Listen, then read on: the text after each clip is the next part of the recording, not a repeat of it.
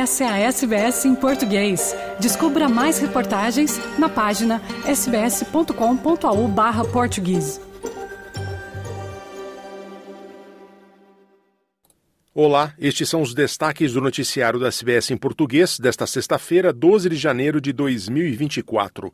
O noticiário em português é produzido às segundas, quartas e sextas-feiras.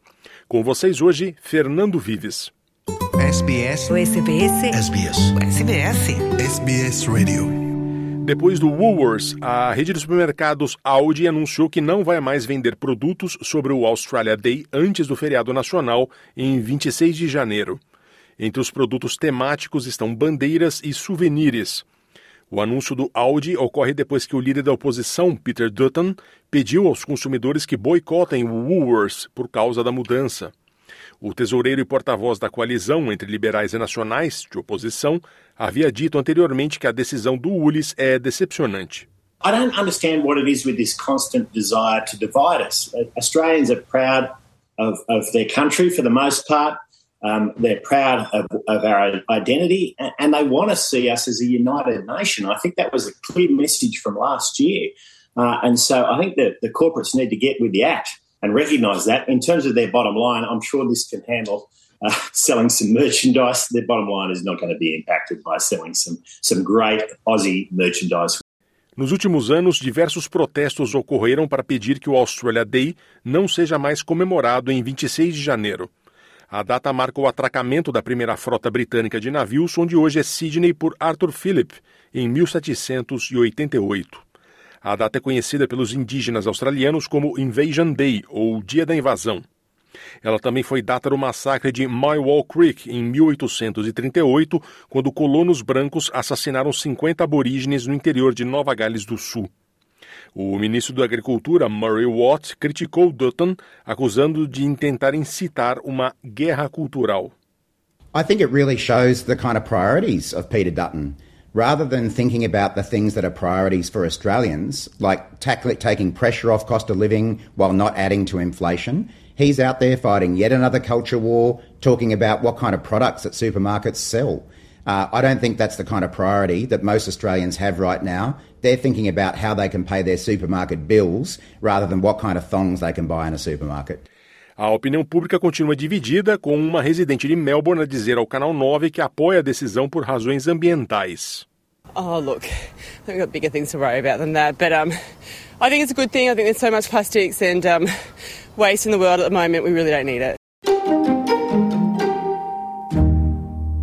Os habitantes de Queensland foram alertados para se prepararem para mais hostilidade climática pelos próximos dias, incluindo chuvas fortes e um possível ciclone. De acordo com o vice-governador Cameron Dick, uma baixa tropical deverá se formar no Golfo da Carpentária e há uma chance de 10 a 15% de se tornar um ciclone tropical durante o fim de semana. O meteorologista Harry Clark disse ao Canal 9 que novas inundações repentinas podem ocorrer no extremo norte de Queensland.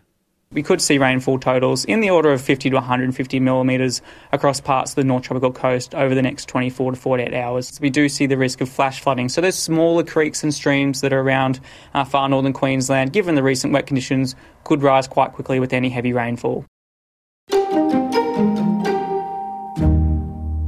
O trabalho está aumentando na nova linha ferroviária de metrô de 24 quilômetros para o projeto Metro West em Sydney. Duas perfuradoras de túneis estão se preparando para voltarem ao trabalho nas próximas semanas, à medida que seguem do local da estação do metrô Five Dock para a futura estação Burnwood North.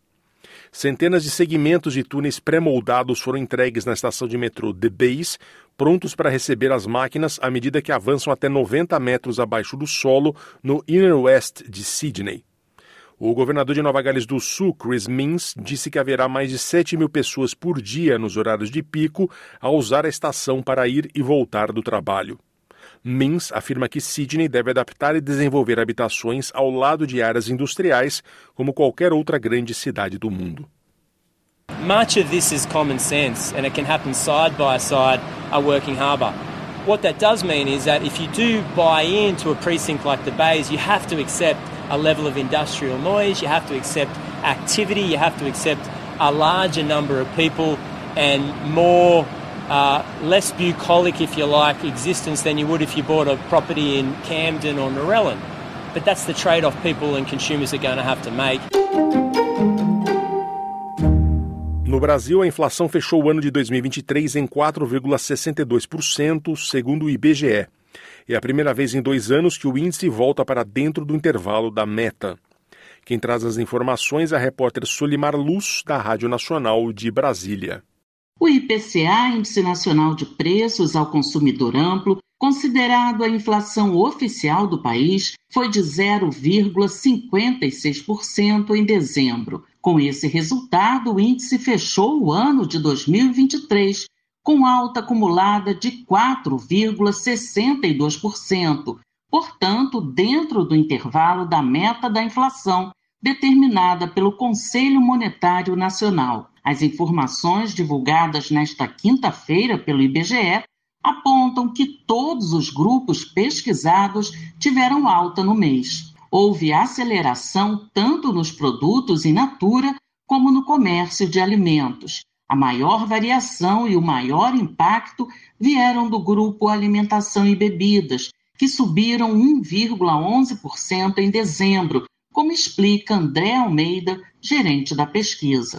Na alimentação para consumo no domicílio, a gente destaca as altas da batata inglesa, do feijão carioca, do arroz e também das frutas. O mês de dezembro foi marcado por altas temperaturas em diversas regiões do país, além de um maior volume de chuvas. Isso acaba influenciando a produção dos alimentos, em particular os alimentos in natura. Foi o caso dos tubérculos, hortaliças e frutas, que tiveram altas registradas no mês de dezembro. Outro destaque no resultado do mês foi o grupo de transportes, por conta da alta de mais de 8% das passagens aéreas. Esse grupo também impactou no acumulado do ano. Por outro lado, todos os combustíveis pesquisados, óleo diesel, etanol, gasolina e gás veicular, tiveram deflação. Já o INPC Índice Nacional de Preços ao Consumidor ficou próximo do IPCA no mês de dezembro, com alta de 0,55%. Após a divulgação dos números pelo IBGE, a ministra do Planejamento e Orçamento, Simone Tebet, disse que a inflação volta para dentro do intervalo da meta depois de dois anos. Nas redes sociais, Tebet disse que o resultado significa comida mais barata e mais poder de compra e completou dizendo que quer repetir em 2024 os bons resultados da economia obtidos no ano passado, com colaboração de Sayonara Moreno, da Rádio Nacional no Rio de Janeiro, Solimar Luiz.